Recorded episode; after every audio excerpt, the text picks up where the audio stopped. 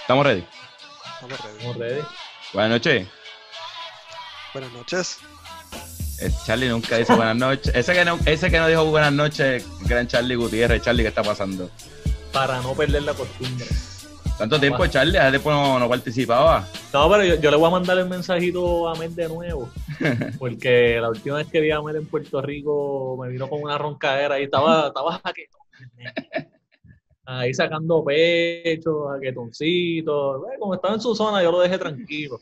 Pero papi, estoy aquí de nuevo quitándote tu puesto y usando tus cuentas, para que sepas. Escucha. Hacho, ahora no digas esas cosas. Tiradera.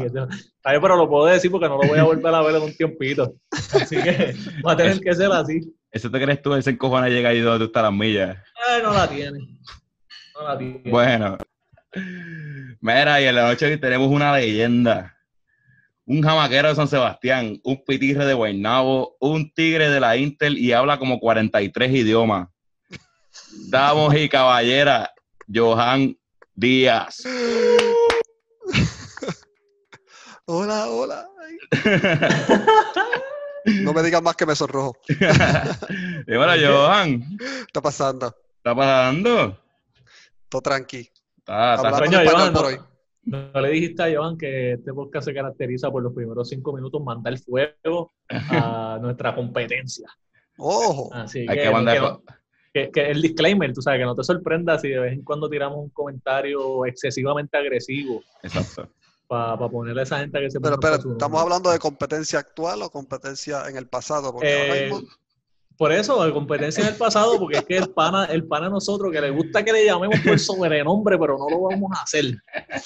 El pana de nosotros tuvo que cambiar de oficio y ya nos enteramos. oh, Coño, Dani, ¿qué estás bebiendo hoy? Vi- que estás ahí con, con un nuevo gadget. Vinito para el corazón. Ah, mira, mira, mira, mira, mira. Mala mía lo que escuchan en podcast, pero chequense esta pendeja. Mira, mira, mira. Ahí está, mira, bebiendo vinito. Y viene- viene- Ah, qué pulso, qué clase de pulso era ahí. Ahí está. yo me imagino que al final del podcast o cuando lo vayan a ver, abajo va a haber un link o arriba o a la izquierda o a la derecha para que compren eso. Lo, lo puedo tirar, lo voy a conseguir, lo voy a poner ahí abajo. Coño, pero eso está bueno. No, y, y no- y nos falta conseguir lo de el abrebotella de luchador. Pero eso es un tema que podemos hablar en otro momento. Eso lo podemos dar para Mira, final. yo estoy aquí bebiéndome el llantén que tienen dos o tres cada vez que hacemos un episodio. De ahí. Ya parece un luchador. Cabrón, estábamos hablando de eso ahorita y tenía que tirarle. Pero nada, ya te- tenemos la, la clave, que es que los ponemos a cambiar de oficio. Ahora se ponen a. ya- yo creo que ya, olvídate, ya tiramos suficiente. Voy a tirar el último. Voy a tirar el último. Falta, fa- falta Bluetooth, pero está bien, seguimos. Bueno, este, damos y caballeras. después tienes que editar. No voy a editar un carajo. Este, mano, pues tenemos aquí Johan. Johan, este, para los que no sepan, Johan Caballo en el deporte del voleibol, ex compañero de nosotros de equipo. Ahora mismo, una pregunta. Esto le quiero hacer pregunta a los dos. ¿Ya los puedo presentar como doctores o todavía? Todavía. No. No, Johan sí, Johan sí. No, eh, eh, bueno, me imagino que a ti un par de veces también te han dicho doctor, ¿verdad? Sí. A mí me lo dicen, pero oficialmente no me atrevo a que me No, digan eso. ok, ok. Pero para que sepan que en este podcast hay, hay que ir con cojones. Hay dos casi doctores. ¿Se puede decir casi doctores? Pero, Ah, Bueno, sí. Johan está un poquito más adelante que yo, pero pasa mucho porque como estamos en la etapa final del doctorado, pues usualmente pacientes o gente que con la que trabajamos nos dice doctores, pero se supone que éticamente no es correcto, porque Ok, no ah. tienes todavía Ah, pues. Ahora sí, la licencia. si los corrijo muchas veces ya, o qué sé yo, pues, los puedes dejar que te digan doctor y pues te sientes bien. ok. Sí, Pues, pues, pues, para ser ético no lo voy a decir doctor, voy a decir... eh, yo le digo cabrón, olvídate de eso. está bien, pero tienes, tienes, tienes justificación porque a Mena siempre le hemos dicho doctor vacilando y o sea, aquí no es... Saludito al gran Christopher. Bueno, a Christopher le hemos dicho doctor desde que yo creo desde que tenía, él tiene como 17 años. Sí. Sí, está bien, podemos justificarlo. Bueno, este, estás caliente con nosotros. Mira, ¿por qué? Ah, está pichando, está pichando y tenemos un episodio pendiente. Ah, está verdad, verdad. está Este, bueno, empezamos. Empezamos. Vamos allá. Este, Johan, ¿cuándo empezaste a jugar boli? Ya, ya entré. Ok, este, mi primera vez jugando voleibol, esto es lo que quieres saber, me imagino, fue en segundo grado, o sea, cuando tenía 7 años, ahora mismo tengo 28, pero hace como 5 años que no juego. so. ¿Y, y dónde, dónde fue? Ujú, Ok, en la escuela, en el boquete donde me crié, en San Sebastián, una escuelita elemental, se llama Juana B. Guzmán. Pero entonces, Patria, Patria es, este, ¿no tiene elemental o fue que tú llegaste a Patria más tarde? No, Patria es high school solamente, Ok. escuela superior. Y tu papá es de Brasil, ¿verdad? Mi papá es de Brasil, eso es así, correcto. ¿Y eso influye al, al voleibol o fue que empezaste como que por joder era lo que había en educación física? Literal, era lo que había en su educación física. Después me enteré que mi papá había jugado voleibol en algún momento, pero no fue profesional. Pero sí, fue por. Vamos a jugar voleibol porque están tirando la bola para arriba y. Para sudar un rato. ¿Y no, ¿Y no hacía más ningún deporte? En ese momento jugaba básquet al garete, igual que el voleibol. Jugaba pelota allí mismo en- al mediodía, tú sabes, en el intramural. Cinco fouls en el primer cuadro. Está bien. Era- ¿Y cómo es la... ¿Y en elemental jugaba como que había equipo o era como que la educación física solamente, güey? ¿O empezaste... ¿O había equipo como que juvenil, no sé qué? No, no, jugué, jugué el torneo, eso era una escuela pública. Este, jugué el torneito de escuelas públicas de escuela elemental y pues, perdimos, obviamente. Este, pero eso era lo único que hacía, lo único que estaba jugando era con la escuela, no era que estaba en un equipo, no estaba en un club, no estaba pagando para que me, para que me entrenara. Pero entonces no era, no era, o sea, el, el proceso de entrar al voleibol no fue un acercamiento del director atlético, no fue, o sea, no había un, un proceso de reclutamiento como tal. Es que ustedes jugaban y punto, se entretenían con eso. Exacto, de momento dijeron, equi- de, los mismos equipitos que había en Intramural, dijeron, pues mira, tú, tú, tú, este día vamos a jugar en el pueblo. Y ya, Eh, yo no sabía que estaba en el equipo de la escuela, O sea, que eso Yo fue tryout. como quien dice. Sí. Eso fue el tryout. ¿Y cuándo empezaste a jugar un poquito, un poquito más organizado en clubes o ya, o ya con una estructura? En intermedia, en séptimo grado. Ahí ya, ahí ya estaba en una escuela que, que era en el pueblo, no estaba ya en el boquete. Así que empecé a, como que le gusta, a la gente le gustaba como yo jugaba. Y me invitaron a un clubcito para jugar allí mismo en San Sebastián. Y entonces iba a practicar. Se me hacía difícil porque pues, yo vivía como, tenía que guiar como 15, 20 minutos para llegar a la práctica. Y entonces yo vivía con mis abuelos. Pero así fue como empecé. No fue como que yo quería sacarle algo al voleibol, porque en ese momento yo no estaba pensando en que se podía hacer algo con eso. Lo que quería era jugar. Era un hobby más. Sí. ¿Y qué club era? Mm. Yo ni me acuerdo. Espérate. Séptimo grado. Ok, jugamos una liga en San Sebastián mismo y mi equipo era un equipo que era como un club, pero también era la Liga Atlética Policíaca. Era el mismo equipo, creo. Algo así. Jugamos en sitios diferentes y se llamaba Cría. Pero no era un club como tal, como que el equipo se llamaba Cría en ese pero momento. eso- ese nombre está bien apropiado. Eso es Está nombre como, una, una guerrilla cabrona. Una guerrilla, me que coger contra aquella, yo tengo un miedo cabrón. Es que yo, yo pienso que el problema es ese, que el nombre está de adulto, de equipo de adulto. Está de equipo de copugo. Pero no es un mal nombre. Y Johan en séptimo grado yendo así flaquito. A mi cría. Representando. Mira, eh, te iba a preguntar, entonces, eh, ya sabemos que te acercaste, como quien dice, por accidente, porque era la forma de, de matar el tiempo en San Sebastián en ese momento. Pero entonces, ¿cómo tú? Porque yo recuerdo que muchos de nosotros de chamaquitos, a pesar de haber empezado a jugar voleibol, tomamos en consideración como que hacer otro deporte o en algún momento cambiarlo. O sea, ¿qué te hizo mantenerte en el voleibol? ¿Era más fácil porque no estabas dando palos en jugando baloncesto porque no cogías un pelotazo? O sea, ¿qué, qué te hizo pertenecer por tanto tiempo al, al voleibol? Bueno, nunca había pensado en eso, así que no, no te podía contestar qué específicamente, pero sí, a veces traté de jugar básquet y como que no se me daba. No sé si porque no lo jugaba mucho, ¿qué? Este, de hecho, con esa misma escuela elemental, fui al torneo de básquet de la escuela y cuando me pusieron a jugar lo que hice fue dar FAU porque no sabía. Es que me tuvieron que sacar rápido. No van a meter. No, No importa lo que no van a meter. no sabía cómo jugarlas. Y pelota, como que nunca tuve la, diría, la- no, no tuve la exposición. Si no te interesó, no. Pero voleibol estaba ahí y como que me quedé en eso, yo creo por eso.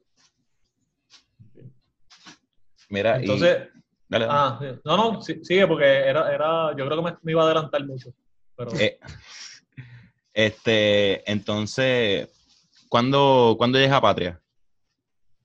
Llegué a la patria para décimo grado, pero fíjate, para patria fue diferente, fue algo distinto. Ahí me sentí reclutado. Ok. Este, aunque ahora también en una escuela pública, y yo estaba en una escuela pública, eh, ya ahí el nivel, mi nivel había subido bastante practicando con, con varios equipos y literal yo salía de una práctica para llegar a casa para que me buscara un pana para jugar guejilla. ¿sabes? Yo estaba todo el tiempo jugando voleibol. Este, pues entonces cuando ya estaba en noveno, que estaba ahí como para ver qué escuela, para qué escuela voy, por qué voy para esa escuela, tuve acercamientos de parte de, los dos dirigentes de, la- de las dos high que habían en San Sebastián, o por lo menos las más conocidas, la Patria y la Vocacional. Este, entonces, uno poniéndome su punto de vista y otro el otro. Y yo a fin de cuentas me decidí en ir para la Patria porque el equipo de la Patria estaba duro. y como que tenían historia. Y porque no sabía qué coger en la escuela vocacional. Así que no sabía si quería ser mecánico, no sabía si quería ser, este, qué sé yo, aprender a cocinar.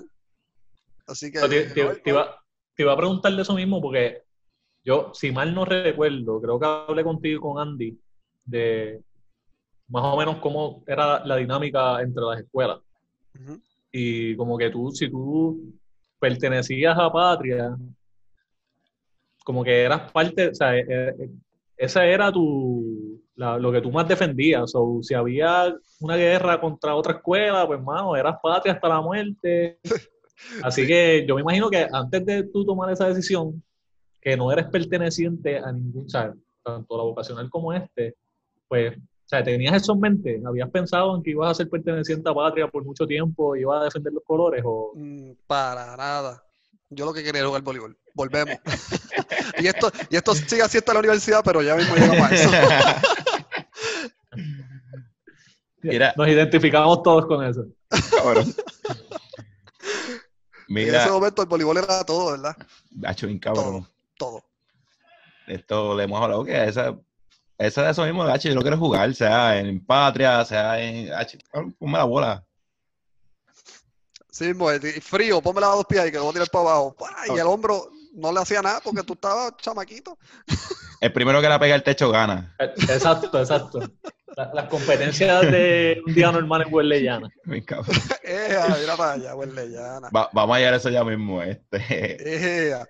No, pero Eh. espérate, déjame ver, me puse a pensar ahora y me pasó algo que quizás le pasó a alguno de ustedes o quizás no le pasó. Yo creo que es algo. Ajá. Yo me quería quitar en algún momento también. Aunque el voleibol no era todo, en algún momento me quería quitar. ¿A, a qué edad más o menos fue eso? Fue como en octavo. O sea, yo empecé a practicar bien duro en séptimo, porque estaba en la escuela nueva y qué sé yo, en octavo tuve como una crisis, yo podría decir. Sentía que el voleibol me estaba quitando demasiado tiempo, que no quería hacer otras cosas. Hacho, pero es que Eh. octavo, octavo es, y perdona que te interrumpa, No, pero tranquila. octavo fue el, el año que yo creo que más candela yo di chamaquito, porque es que ese es el, el punto pico del desarrollo de uno adolescente, son 12, 13 años. Y es como que un descontrol total, tú sabes, que quizás puedo entender el ahora, puedo entender ahora el proceso que, que estaba pasando en ese momento. No, y en octavo, como que ahí tú vas a pasar a high school, ya tú, ah, yo soy, un nene grande ya, ¿qué carajo es? Tú vas a estar jugando voleibol esa mierda, yo tengo cosas que hacer. ¿no? Los intereses, loco, los intereses, ¿sabes? Al carajo los Pokémon y voleibol. Mira, pero estabas diciendo que entonces en ese periodo, o sea, te querías quitar, ¿qué pasó? ¿Decidiste Este- coger un break? ¿En qué pensabas en ese momento? Tuve, tuve personas exteriores que me, me guiaron por el camino correcto, podría decir. Y definitivamente, eh, había uno, uno de los de mis entrenadores, yo le di candela. Eh, él se molestó conmigo, pero como que no, no buscó, como que no buscó la manera de que yo me que volviera, pero hubo otro que era el de la Liga Atlética Policiaca, que ese me llamó, me dijo, ¿por qué tú no fuiste a la práctica ayer? y yo, bueno, porque no quiero jugar más nada.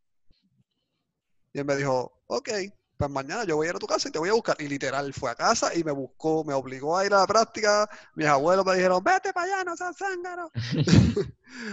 Así que fui obligado, como quien dice, pero después de eso se me quitó el pensamiento y seguí. ¿no? Fue como algo momentáneo.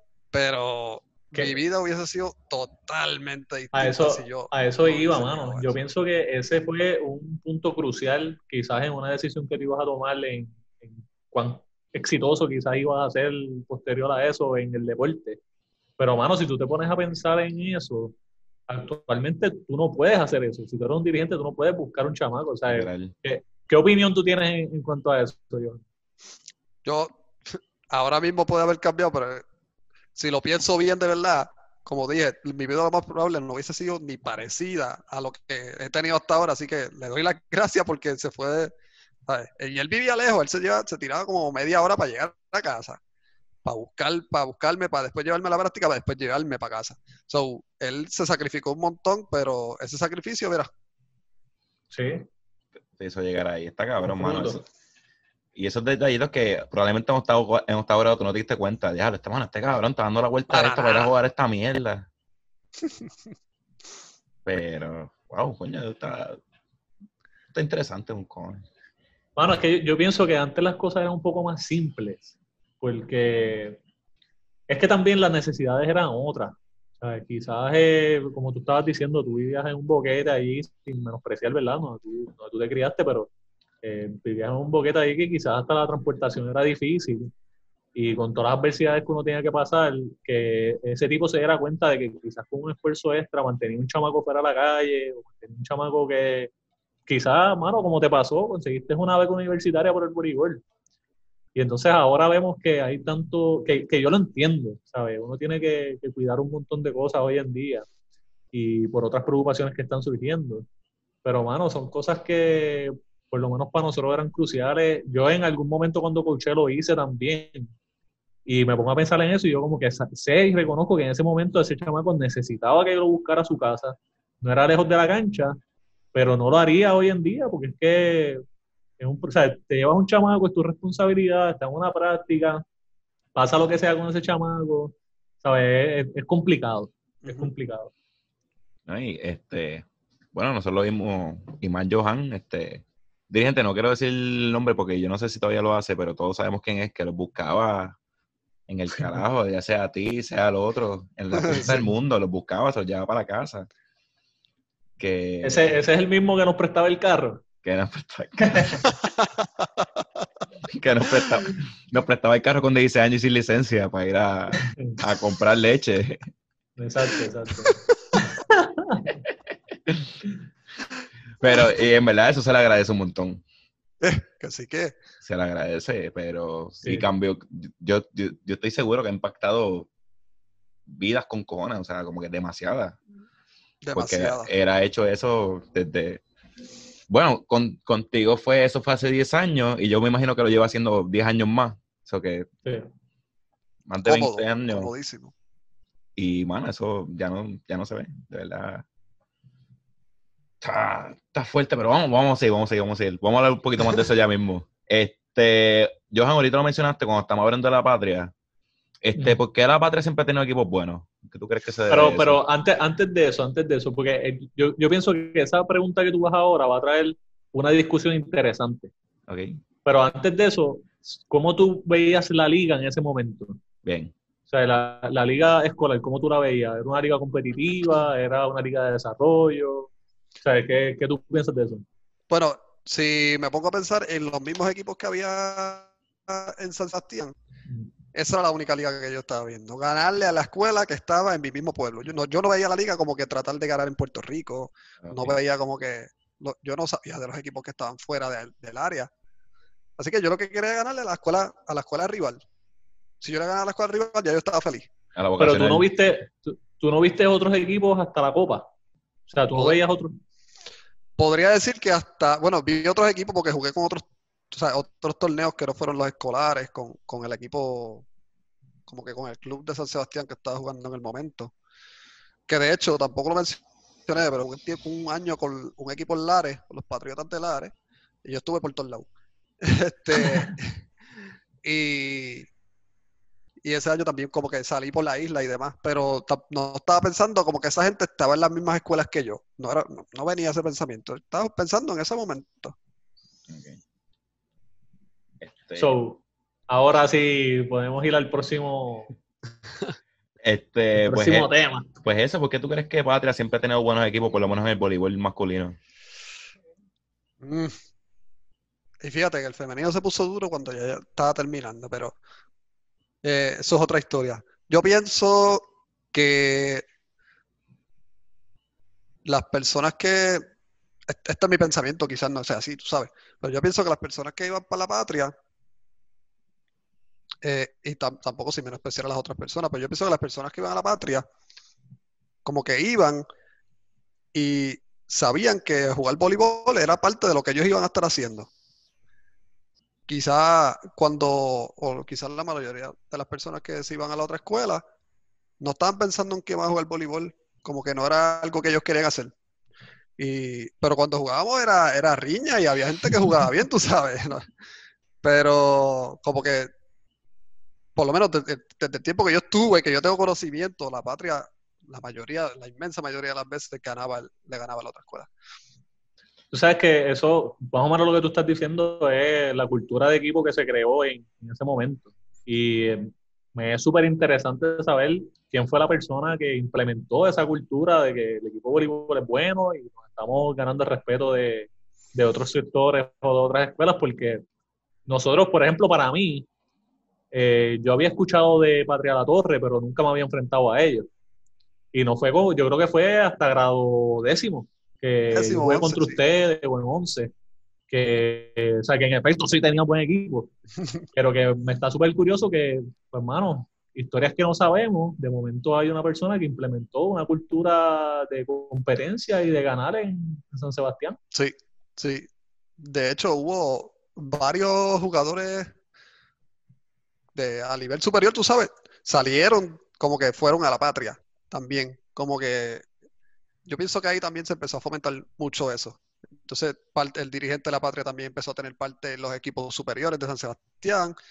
Y yo pienso que ahí, eso ayudó mucho a que pues, buenos jugadores siguieran yendo a la, a la patria.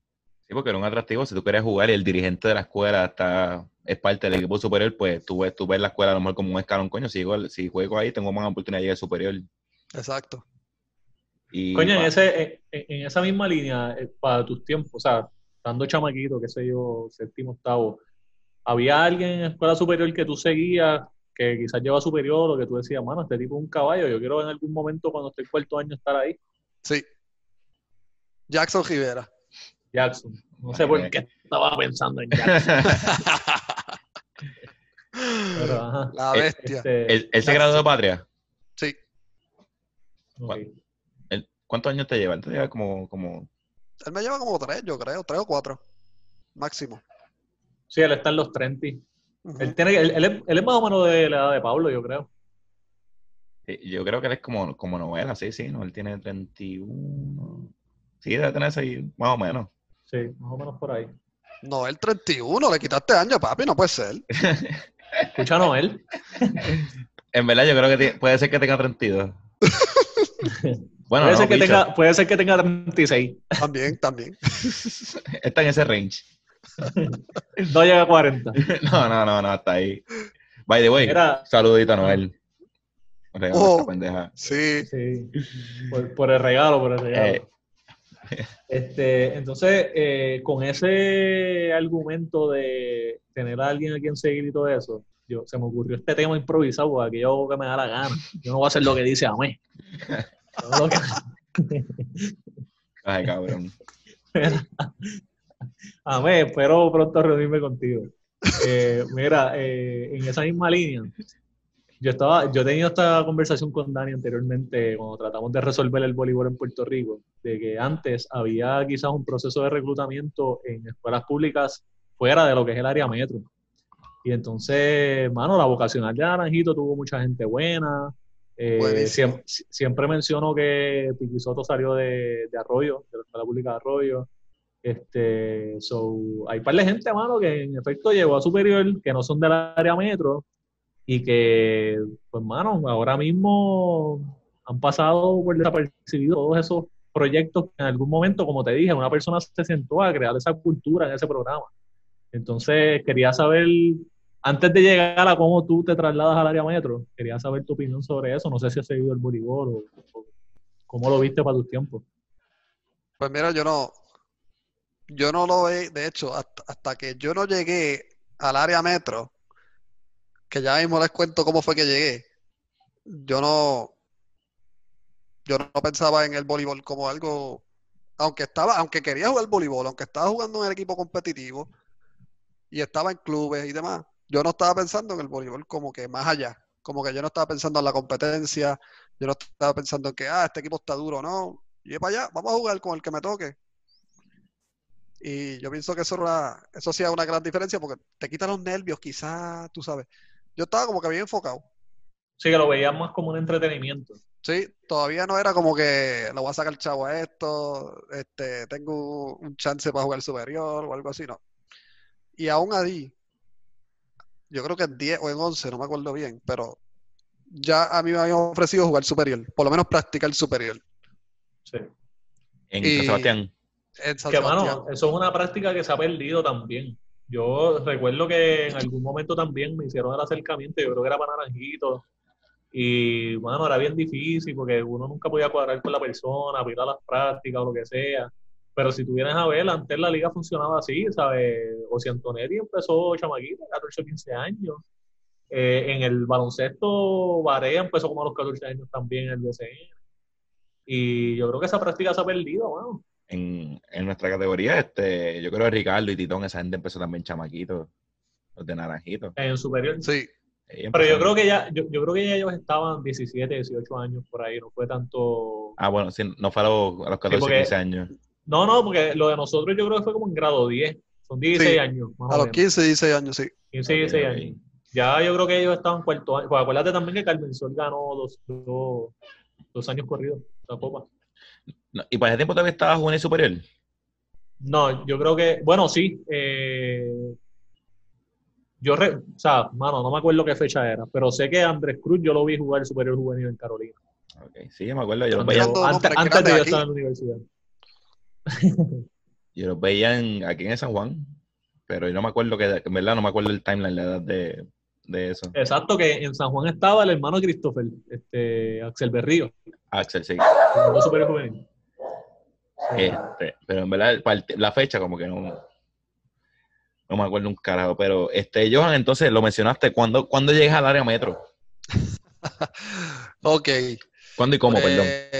Sí, sí. Ok, pues entonces yo estaba en 10 y en ese momento yo escuchaba, bueno, en mi equipo estaban Ariel Cruz y Kevin. No sé si ustedes se acuerdan de Kevin. Kevin jugó en el mismo equipo de Ariel. Este, entonces, Ariel era el que tenía el labio viporino. ¿Qué le cua? Este, caballo. Caballo. Los dos eran caballos. Eh, ellos se ponían a hablar de que, ah, que si estoy jugando en San Juan, pues como estaba jugando en el equipo de la patria juntos, que si estoy jugando en San Juan, que si en este, este equipo que está bien duro, que si voy para allá, que si me buscan, que si vamos al supermercado y me da un carrito de compra y me dicen coge lo que te dé la gana. Los beneficios. Sí, como que viajamos y no tenemos que pagar nada, o pagamos bien poco, y yo acá como que escuchando las historias, yo digo, ah, si a mí me pasara eso, qué sé yo. Entonces, Gonce, súper random, sigo, estoy hablando con Ariel todavía, y me dice, espérate, no, fue el mismo, en 10 fue, porque él me lleva dos años.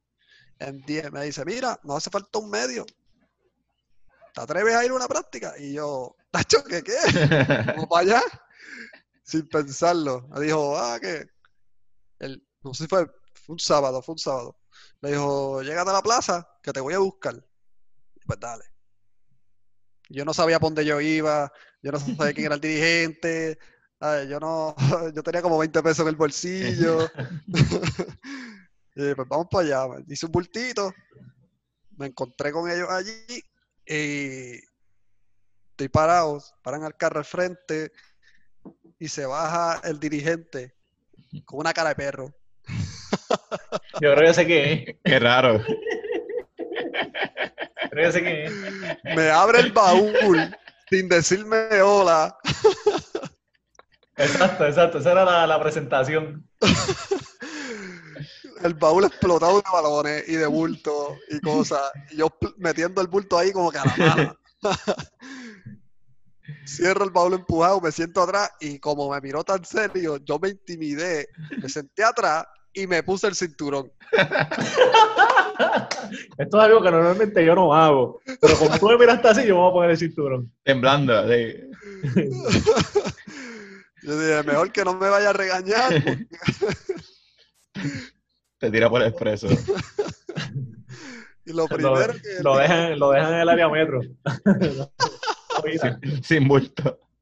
Sin bulto. Y yo, allá yo no... Lo que puedo hacer allá es, mira, sentarme a llorar porque yo no sé ni cómo moverme de aquí. Sin bulto y sin los 20 pesos. Sí, porque estaba en el bulto obligado. Exacto, exacto. Pues lo primero que el dirigente le dice a, a Ariel es, este tiene que ser uno de los saltamontes. Fue todo lo que le dijo. Y yo me quedé como que, ¿qué quiere, qué, qué quiere decir con eso? Porque como que no, no sabía, en verdad no sabía. Entonces digo, sí, como que él brinca bastante, ya vamos a ver en la práctica. Na- Nada, de camino yo estaba bien asustado, bien asustado. Llego a la práctica, no conozco a nadie. Yo creo que, yo creo que ni me presentaron a nadie. No, no me acuerdo, no me acuerdo bien. Fue en Pitije. Era viernes de noche. Calentamos. Vamos a pegarle al balón. La primera vez que voy a pedir un balón. Y había, había tenido muchos problemas antes porque como brincaba bastante, los que me trataban de tirar la bola corta me la tiraban pegada a la malla. Como que cerca de la malla, pero no a mi altura. Y... Sí, que, que- que estaban acostumbrados a Dani. La banda. Bajito y pegar a la banda. Pues como eso me pasaba mucho, ya yo tenía la costumbre de pedirle dos pies. Me voy a calentar y el primero que fue a acomodar, me acuerdo, era Jesús Echevarría. Echevarría. Jesús Echevarría. El primero que me iba a acomodar era él. Yo le digo, mira, tírame los dos pies. Me la tira dos pies. Le tiro para abajo bien duro. Como que tú sabes, soy nuevo aquí, deja ver qué puedo hacer.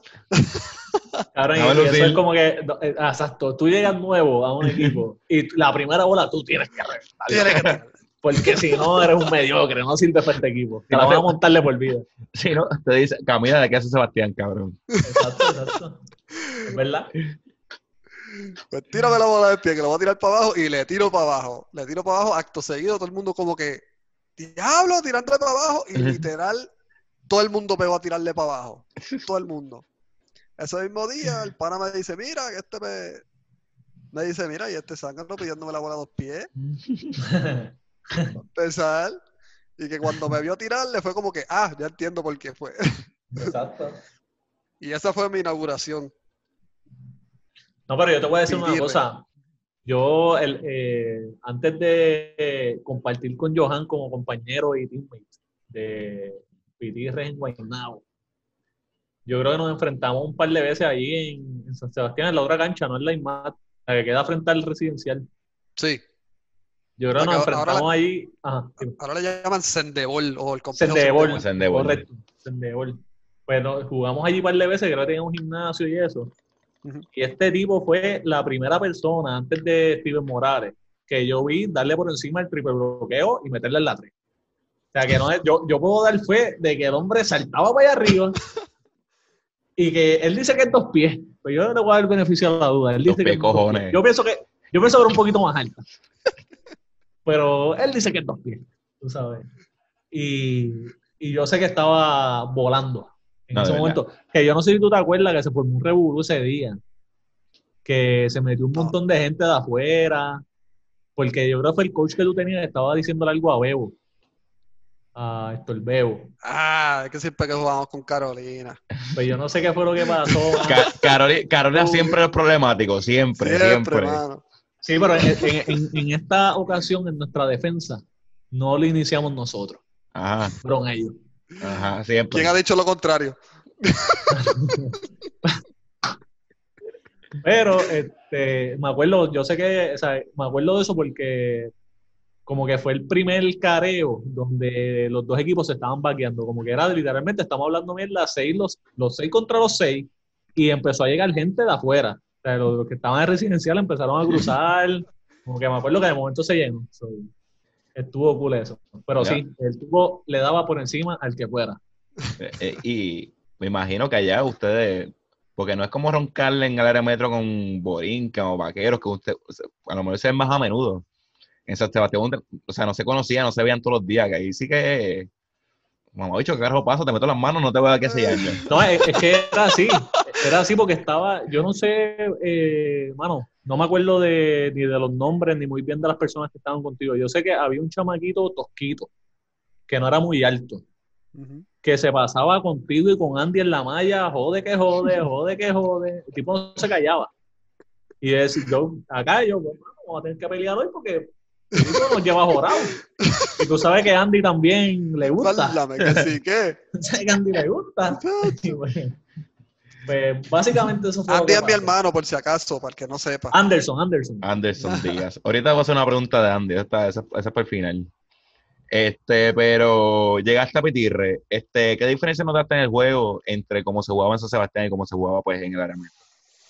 Mm, el entrenamiento era totalmente diferente eh, y tenía gente que la mayoría, la inmensa mayoría sabía lo que estaba haciendo, podría decir.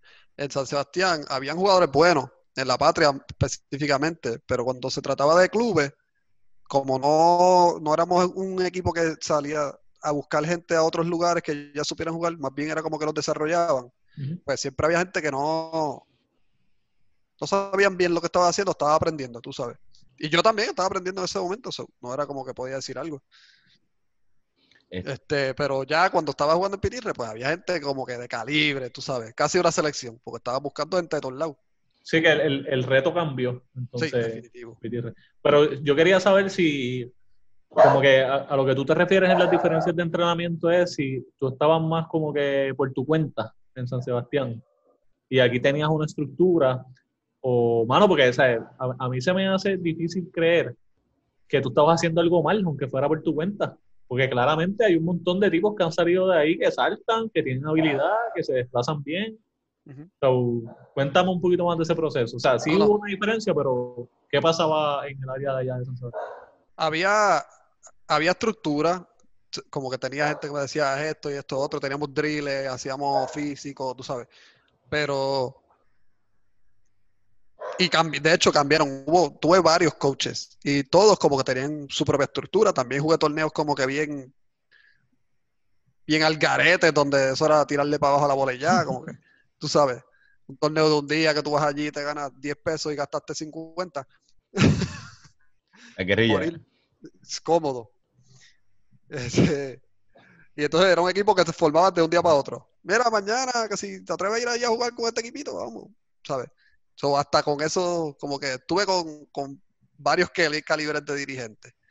Y, pero la mayoría eran con estructura. Sin embargo, cuando fui a, cuando llegué a Pitirre, era como que y yo también me sentía diferente porque era como que aquí estás practicando para, ¿sabes? Tienes que lucir bien porque aquí hay chavos envueltos. Entonces sentía que todo el mundo como que estaba en esas también.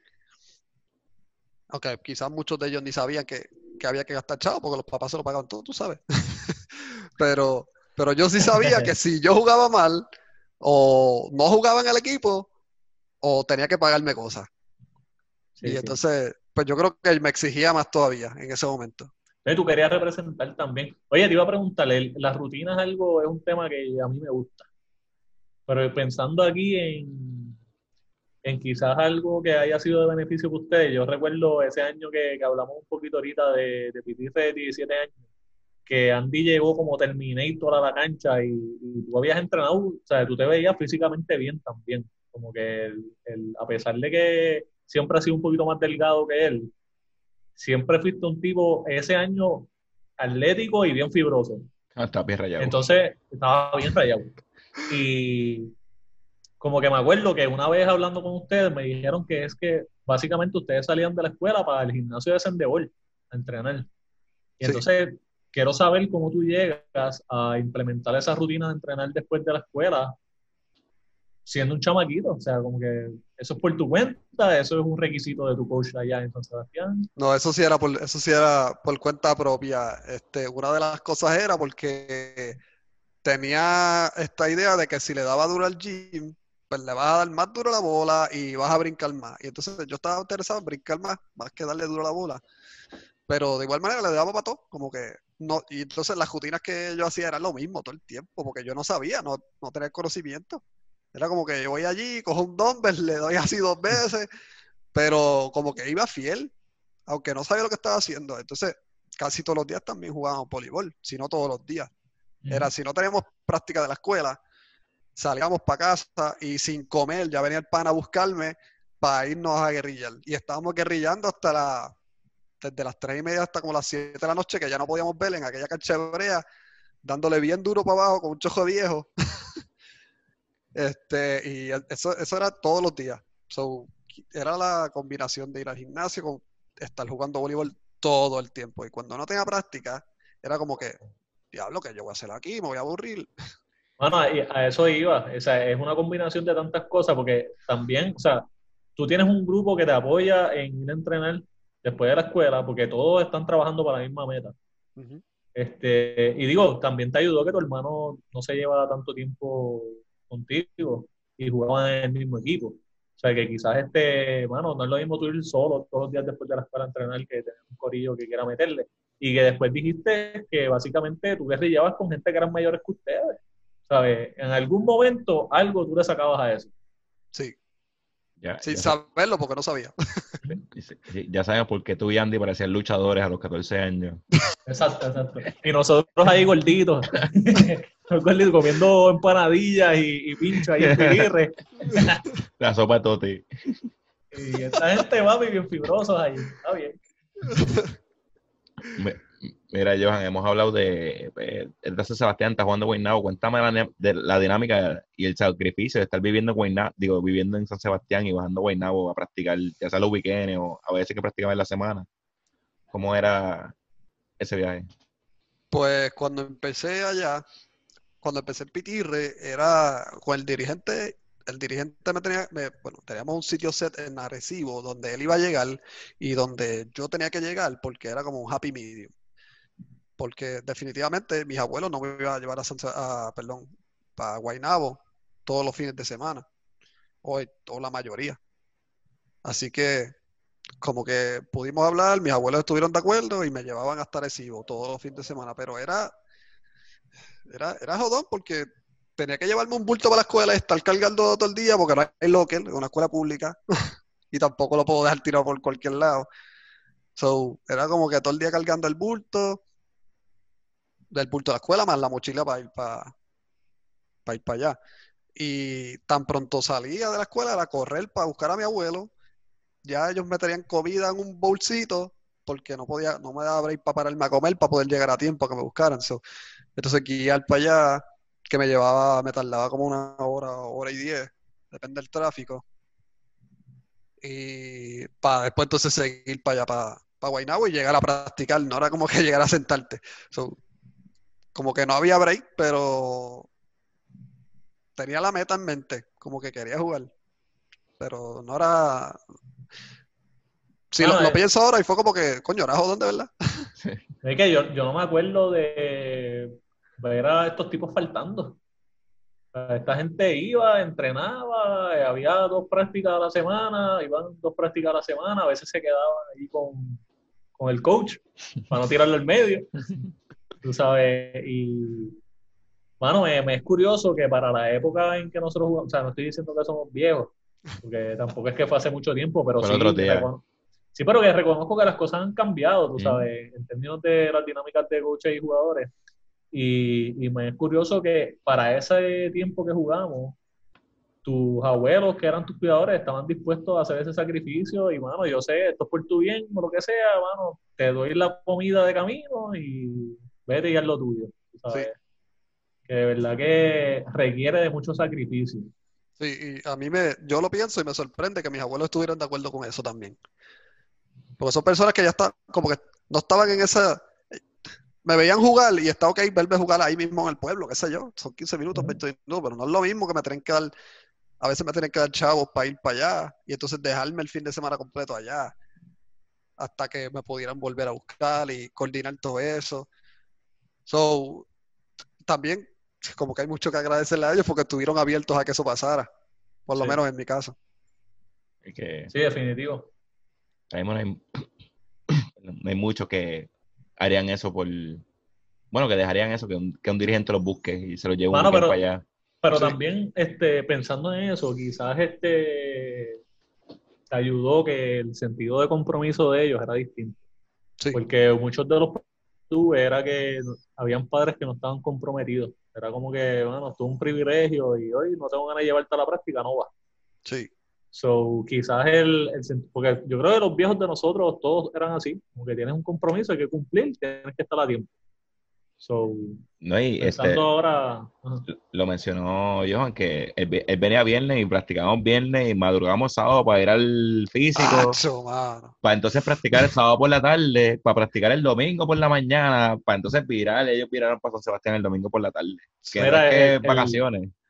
el físico de Uchan que estábamos hablando, a ver si alguien Eh, sobraba. eh, A ver si alguien sobraba en la. Yo me paso relajando con Dani con eso. Que decía, mano, eh, nosotros en esos tiempos éramos unos campeones porque le mandábamos para las boyas y virábamos. al garete, Y todos sabíamos. Todos sabíamos que si nos pasaba algo, el coach no te iba a ir a buscar. ¿tú sabes? Te iba a dejar ahí que te ahogara. ¿Me entiendes? Está ahogando, mira, busquen a Charlie que se está ahogando ahí, este Mira. cabrón. Pues, exacto, primero iba, mira, chorre cabrones, vayan y busquen al pana de ustedes que está ahí todavía en las boyas. A esto ustedes le llaman aquí porque están dejando que se ahogue. Pero en verdad eran, eran tiempos que uno, ¿sabes? Disfrutamos un montón. Pero a veces uno se pone a pensar en esas cosas y son unas locuras, mano. Sí, sí. Dale, No vaya para la polla. Sí, eso es. bueno, Entonces, mira, vamos de las boyas y vamos con el caballo naranjito. exacto, exacto, exacto.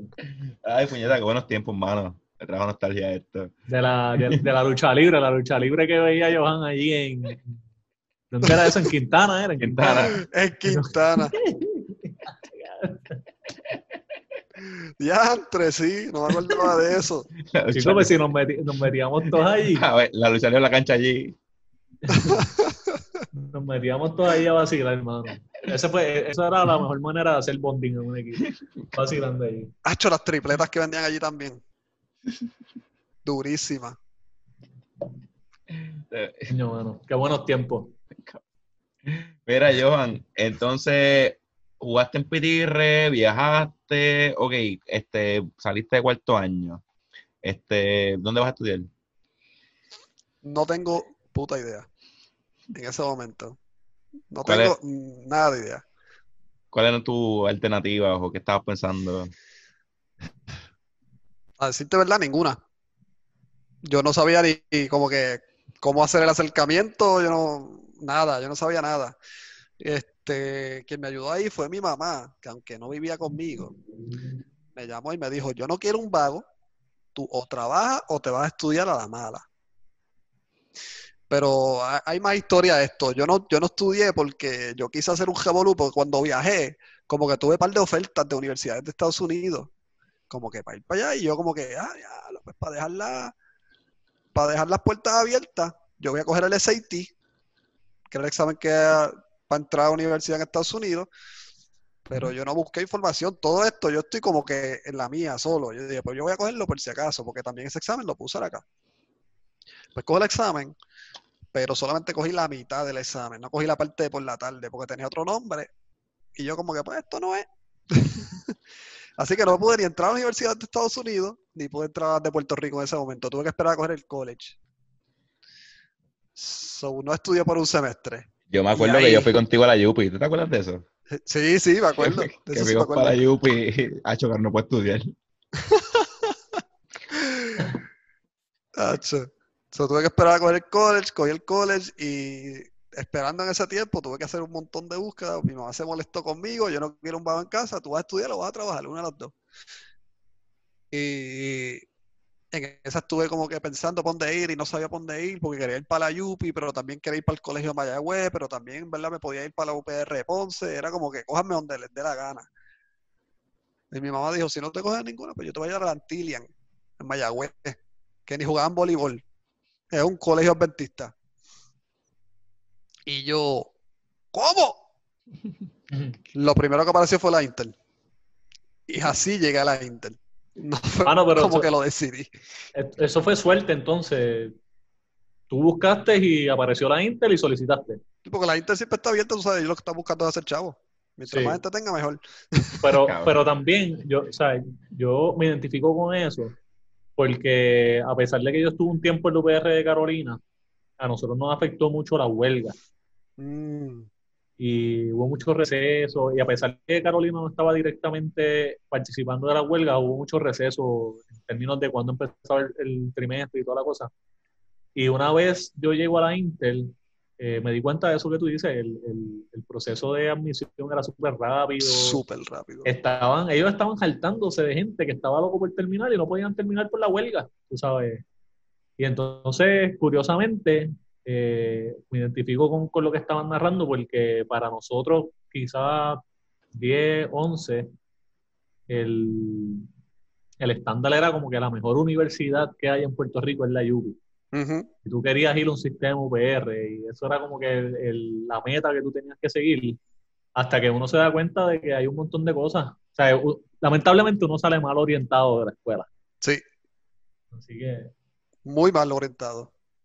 De No. hecho, yo les mencioné que yo empecé a practicar en la high, en superior. Yo no jugué superior, porque yo tuve una amiga que me dijo, mira, no puedes jugar superior porque si no tú vas a ser un estudiante profesional, un atleta, perdón, un- atleta profesional y en la UPR no te van a dar beca de voleibol.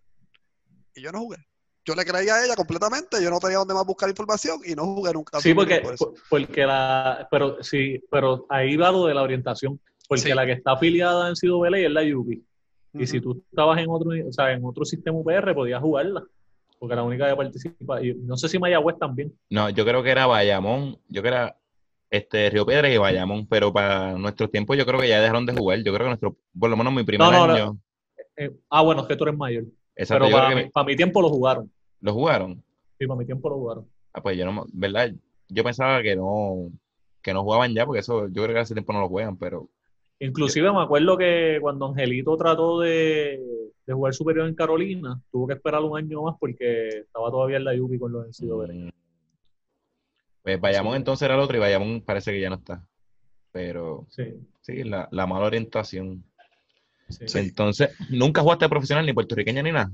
Bueno, jugué Puertorra, pero no jugué superior como tal. Porque no, se, cons- no te consideraban como que eras un no eras un atleta profesional. Sí, porque es una liga semiprofesional. Sí, sí. Sí. Un Puertorra- saludito, un, un saludito al director de la Puertorra, ¿Quién es ese? el, el gran Noel Nazario. ¿Quién es un ese? sal- no, no, y un, y un saludito a Tata también, porque ellos, a- pesar, nos han tenido que aguantar las cabronerías de nosotros, pero están orgullosos de los logros y Sí, disfrutan full, full. De verdad, ellos me lo dicen a cada rato, están bien orgullosos. Ya no, desde más de 10 años bregando con ustedes. Y siempre sí. orgullosos están. Así Eh. que un saludito a Noel, que yo sé que va a escuchar esto. Eh, lo va a escuchar, lo va a escuchar. Ajá. Para el beneficio de la duda. Pues Tata, Tata siempre lo escucha. Ella sí. cuenta. Mira, este, nos quedamos entonces en lo de la Intel. Yo pienso que en mi experiencia, eh, mano, la Intel no fue una mala educación, tú sabes. Fue una buena preparación para lo que estamos haciendo ahora, diría yo. Este, ¿cómo, tú, ¿Cómo estuvo ese, ese proceso? Me, me habías dicho que, que no habías considerado otras alternativas, ¿verdad? Como que la que tenías era básicamente No. empezar y terminar en la Intel. empezar y terminar la Intel, ¿qué voy a estudiar? Yo no sé, lo que me cojan. ¿Qué hay, qué hay disponible? ¿A dónde yo puedo entrar? ¿Para dónde tengo el, la- el GPA, whatever, para poder entrar? El, el. IGS, el IGS. Y finalmente, Este- pues, este, ¿qué- cómo empe- con, ¿con qué empezaste? Entré por radiología y después me cambié a biotecnología y después me cambié a, psi- a psicología.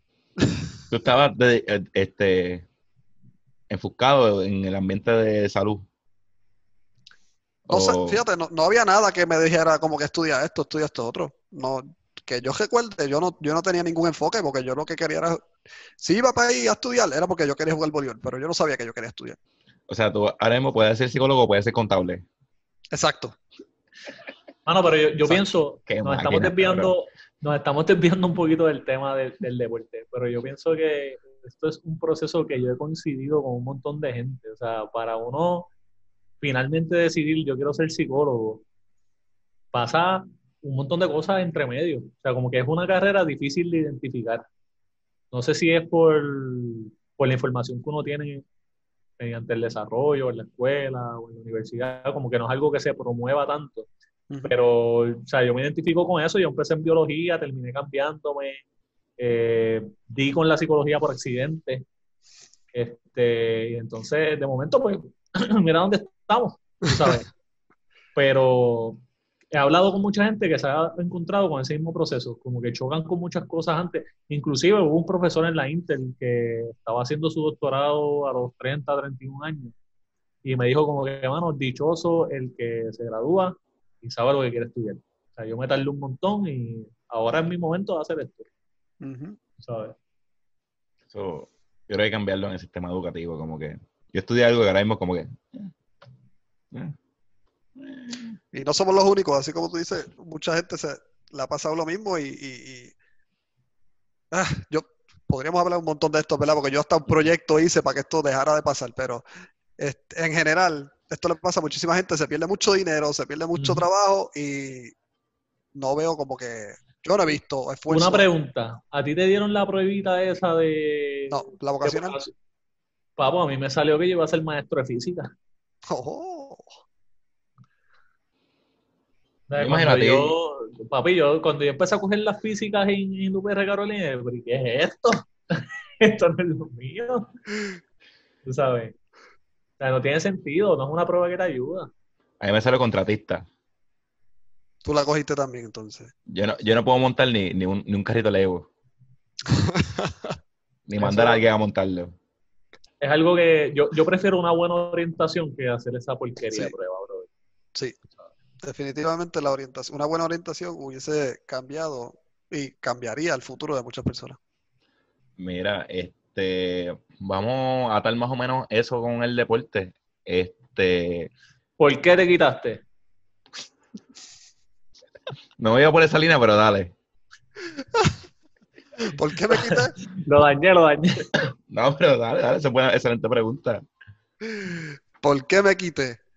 Este, porque pensaba que no iba a tener el tiempo suficiente para poder continuar con los estudios graduados y jugar voleibol a la misma vez. Esa fue la razón. Y, y me dijiste que, que te quitaste hace cinco años. Cuando en el, no, no hace cinco, hace cuatro, en el 2016, espérate, no, ya antes de eso yo no estaba jugando. Como el 2015, sí, como cinco años. ¿Qué fue lo último que te acuerdas haber jugado? Puertoja, con Isabela. Con Isabela. Ya lo me Isabela. acuerdo. Con Isabela, sí. Esa, ahí era que estaba Imad, ¿verdad? Bregando con Isabela. Sí, sí. Yo me acuerdo, yo jugué contra ti en Mayagüez. En Mayagüez. En Mayagüez, este, un, un torneo de estos de Mayagüez, de esos, El Power League. un Power League. Que yo jugué contigo un día que llegué a la hendido como culo.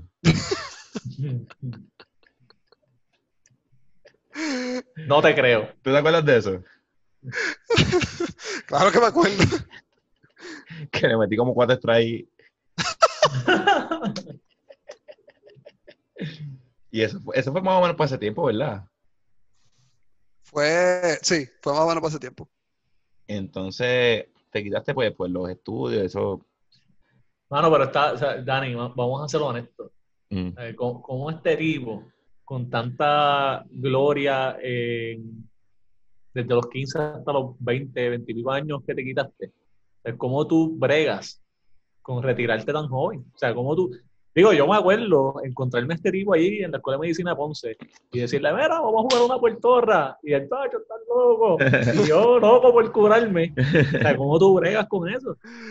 Pues todavía estoy bregando con eso. No te podría decir como que quisiera jugar. De hecho, estoy buscando para jugar. Hace como una hora estaba buscando online. No, hace una hora porque ya estábamos hablando hace más de eso. Pero, ¿sabes? Antes de empezar a hablar con ustedes, yo estaba buscando como que liguita. Un máster, un máster ni tanto recreacional, tú sabes. Tengo mujeres o hombres en la cancha con la malla bajita, la malla alta, no me importa, pero como que estar activo. Porque, aunque, sea, un power ding así del piso. Cómodo. Yo además si creo, yo creo que si brinco y caigo me chave.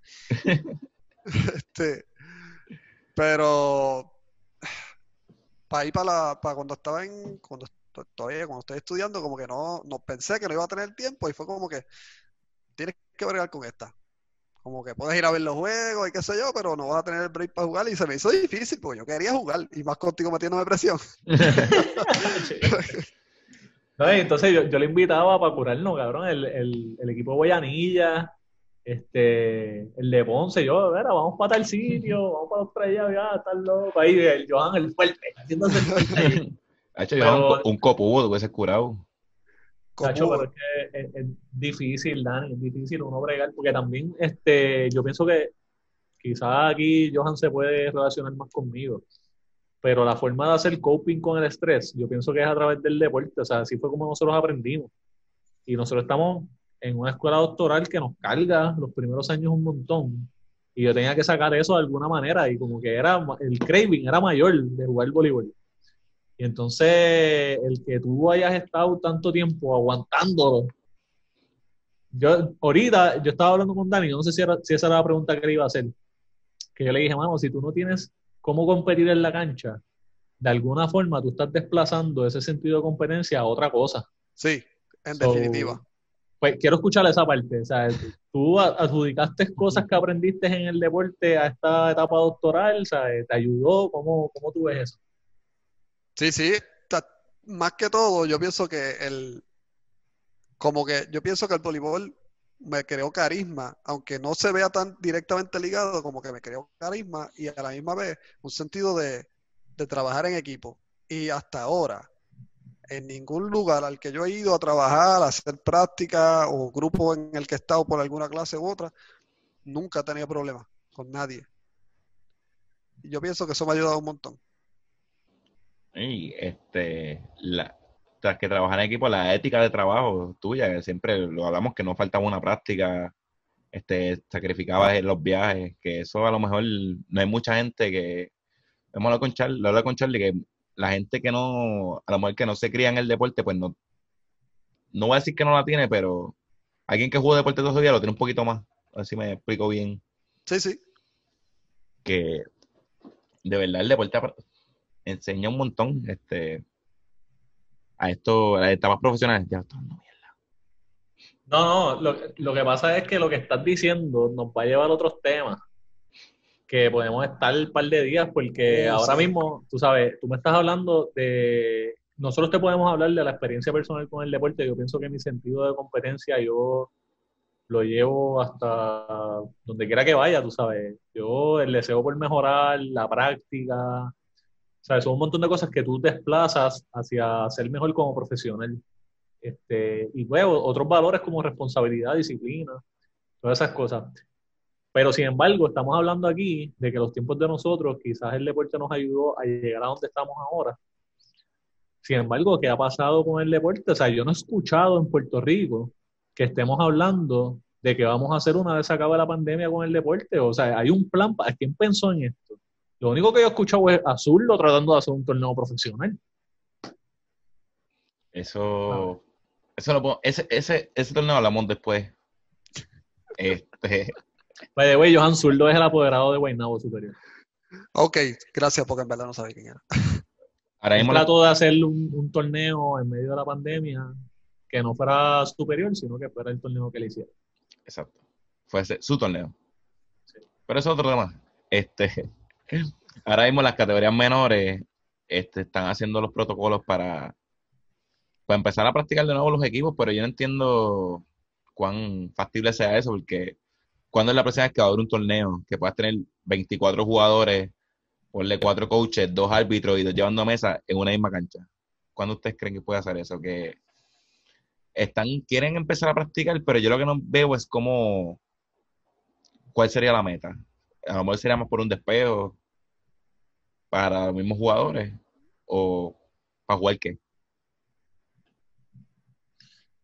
Eso es un tema complicado porque obviamente eh, nosotros estamos esperando, estamos esperanzados en tener una vacuna. ¿Sabes?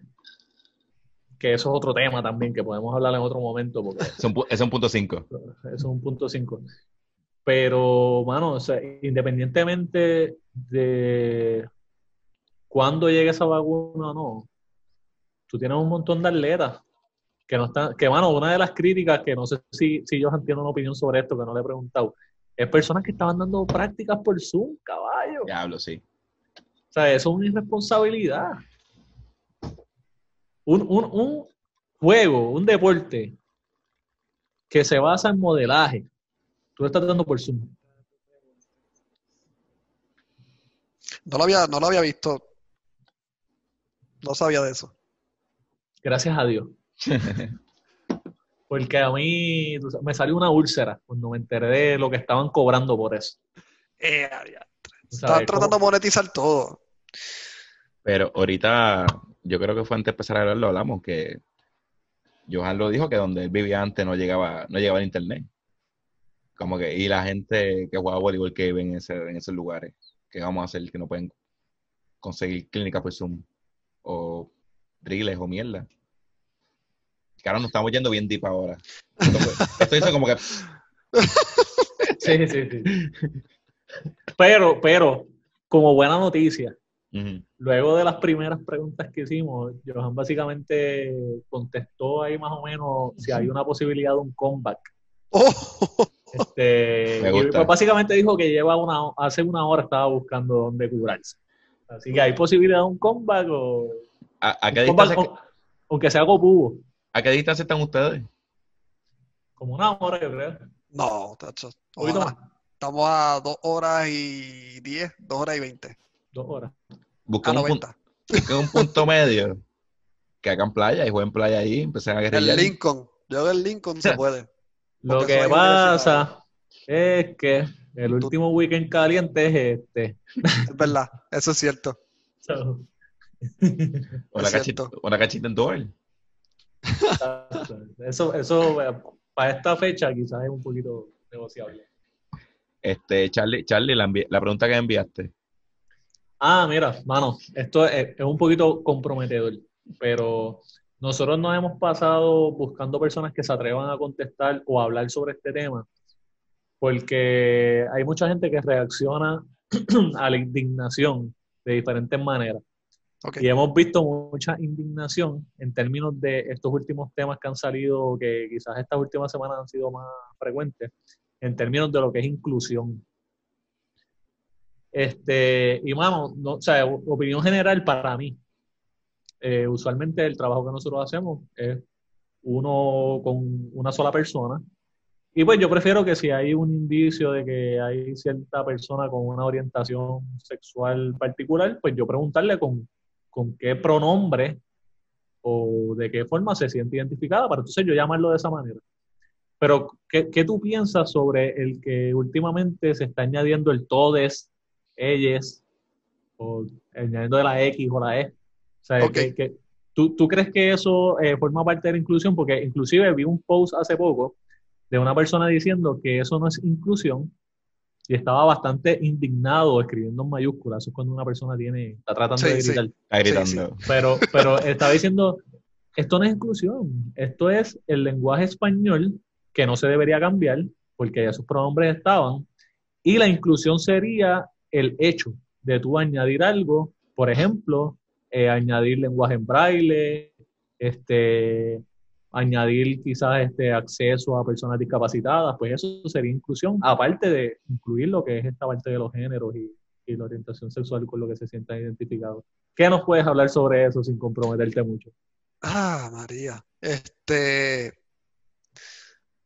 Puedo entender y, o sea, puedo entender que la razón por la que lo hacen y no, no estoy en contra de ello, pero sé que profesionalmente ese lenguaje no se puede usarlo. O sea, tú no vas a ver ese lenguaje en artículos, tú no vas a ver ese lenguaje en libros. Eh, y tampoco está reconocido por la, por la Academia Española, por la Real Academia Española, que es la que regula cómo nosotros hablamos y cómo escribimos.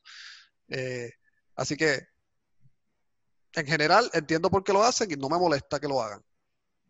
Y me, gusta que estén buscando la manera de incluir todos los tipos de poblaciones en, el lenguaje, especialmente eso del, del todo de y con la X también, eso va más, más relacionado al género, pero, pero a mí en general me gusta que están buscando la manera de, de incluir a todas las personas porque por mucho tiempo yo entiendo, y esta es mi opinión, como ustedes me pidieron, que se han visto oprimidos o que no los han visto, se han, sido invisibilizados. O sea que en, ese, quizás en esa premisa, el que se utilice informalmente para ti está bien. Sí.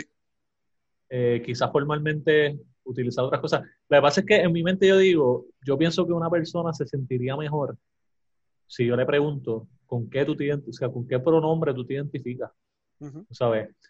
Y quizás obviamente eh, las redes sociales en pandemia están un poquito más sensitivas que antes y tienes que tener mucho cuidado con, con los términos que tú usas.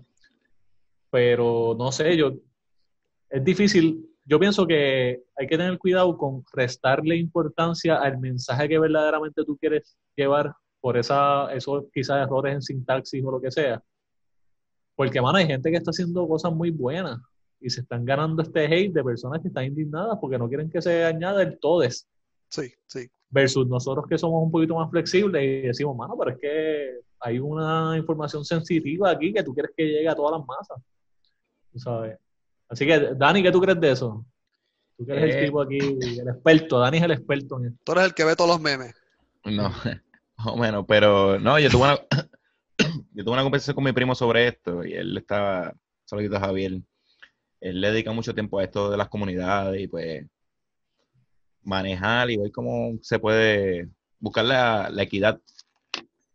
Y le pregunté eso de los pronombres, me dice, bueno, la mayoría de la gente este, te va a decir como que si se identifica como ella y tú le dices él, pero una conversación casual, yo no te conozco, este, mira jefe, permiso, no es que te va a decir jefa, como que, mira jefe, un permiso, este, ¿me puede dar una cerveza? Y no se va a molestar, la mayoría de la gente como que le va y le viene. Este, a lo mejor eso de la, inclusión de decirle jefa, pues es más entre los, panas, la amistad es más, que lo ve más, más a menudo. Pero una persona que no lo conoce me dijo que probablemente no se moleste.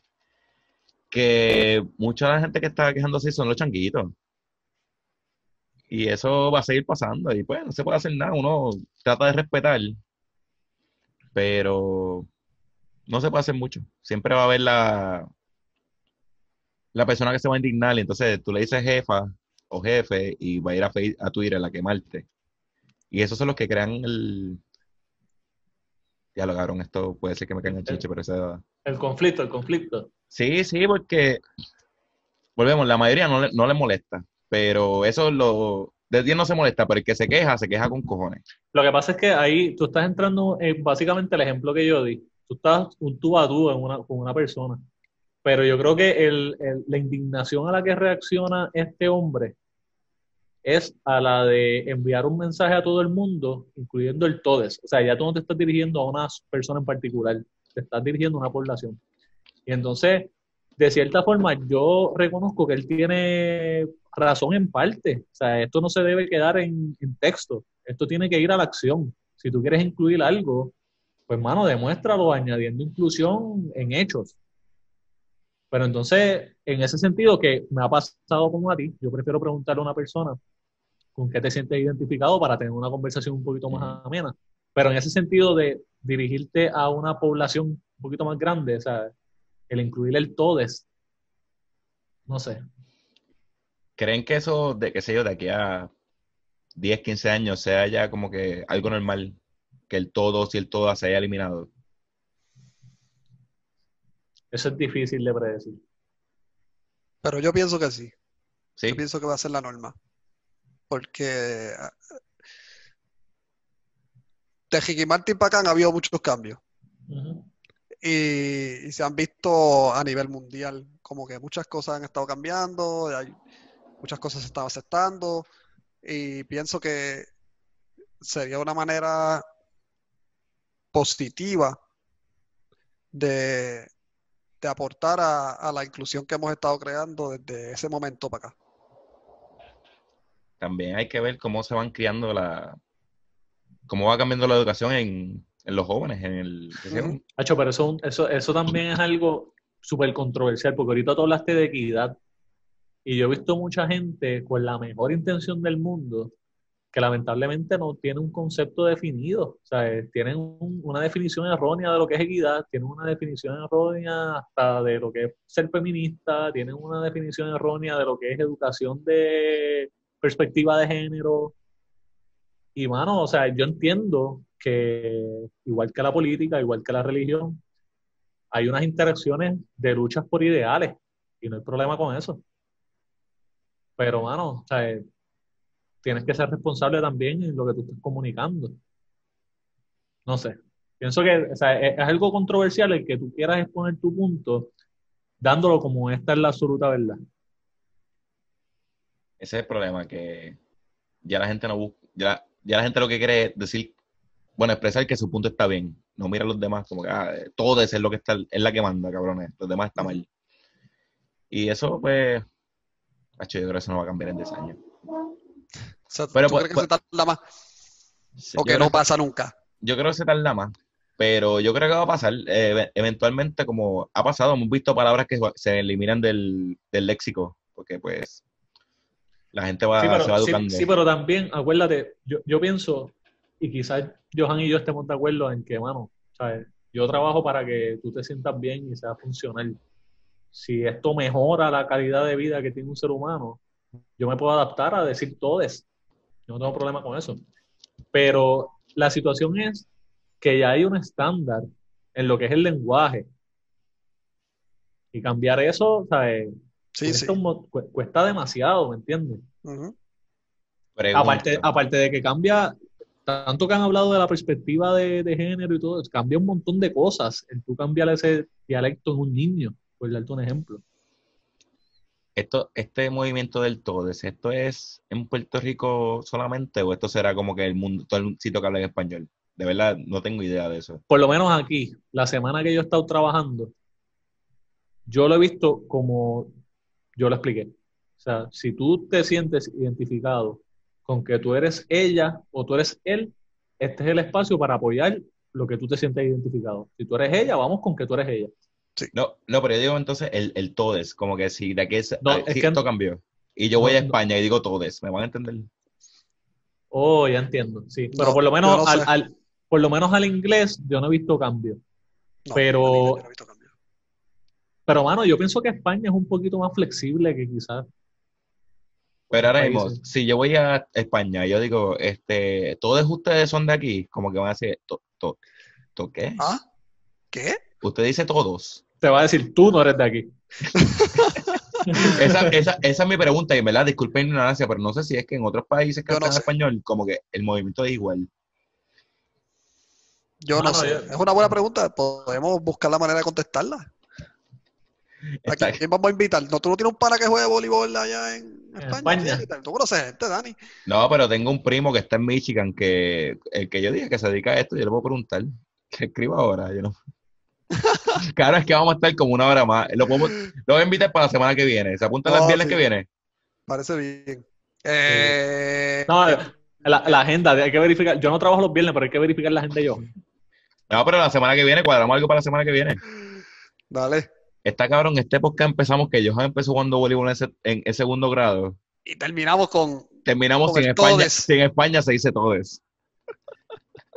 Mano, pero tú sabes que, que es un tema, yo pienso que es un tema necesario, porque son cosas que a, a este, quizás hace par de años nosotros no teníamos la misma visión de contestar una pregunta como esa.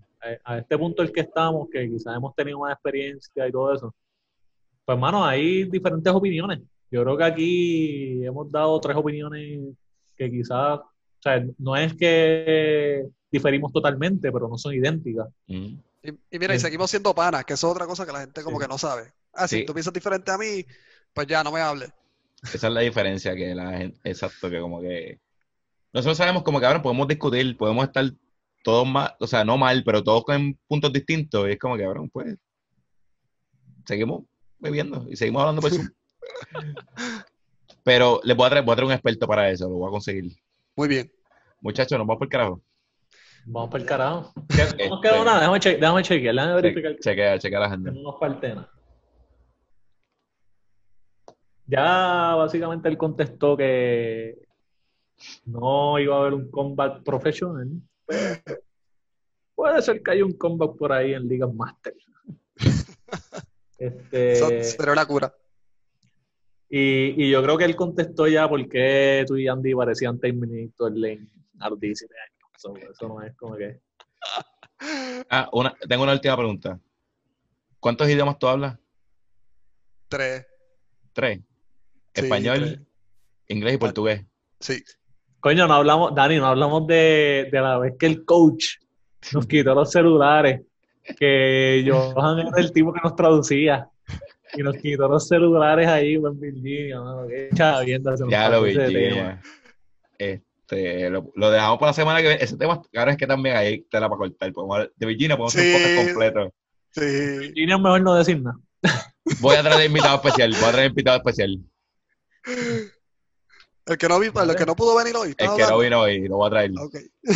Todavía no sé, todavía no sé, pero chacho, me, me preocupa porque los invitados especiales, ¿cómo es? Los invitados especiales de Dani El, invi- son, el invitado. Bueno, nos vamos para el carajo. son, son calientes. Nos vamos para el caraje. Vámonos, vámonos, vámonos. Vamos. Este, ¿Alguien quiere anunciar una red social o algo? Mira, yo pienso, yo pienso que todo el mundo debe seguir Zero Q Media Ah, que- y no se preocupen por la competencia porque ya cambió de oficio.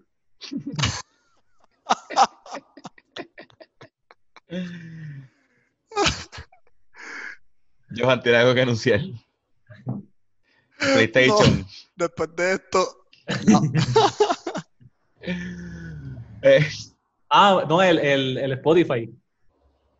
pues, Spotify. este, como dijo Charlie, busquen Zero IQ en todos lados, Facebook, Instagram y Twitter. Este, busquen Spotify, hashtag Zero IQ, los perreos. Mira, voy a poner como que la carátula del, del de esto por aquí en algún lado. La carátula del playlist. Buscas hasta Zero IQ en Spotify y te va a salir.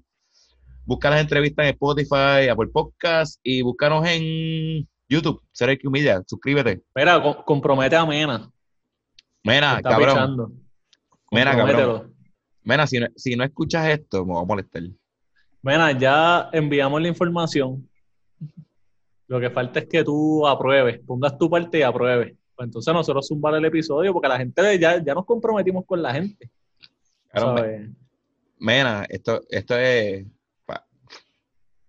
Cabrón, el episodio de Mena es el más views que tiene en, en podcast.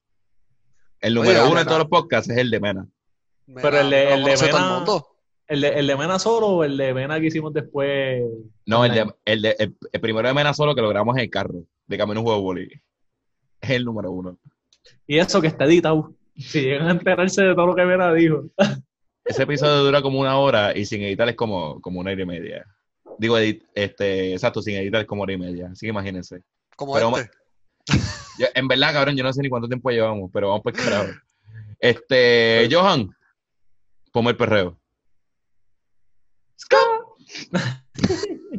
Si me le pego ella me pide Dame una barría, Y ya tú estás encendida más Si me le pego ella me pide más dame una barría, Y ya tú estás encendida más Si me le pego ella me pide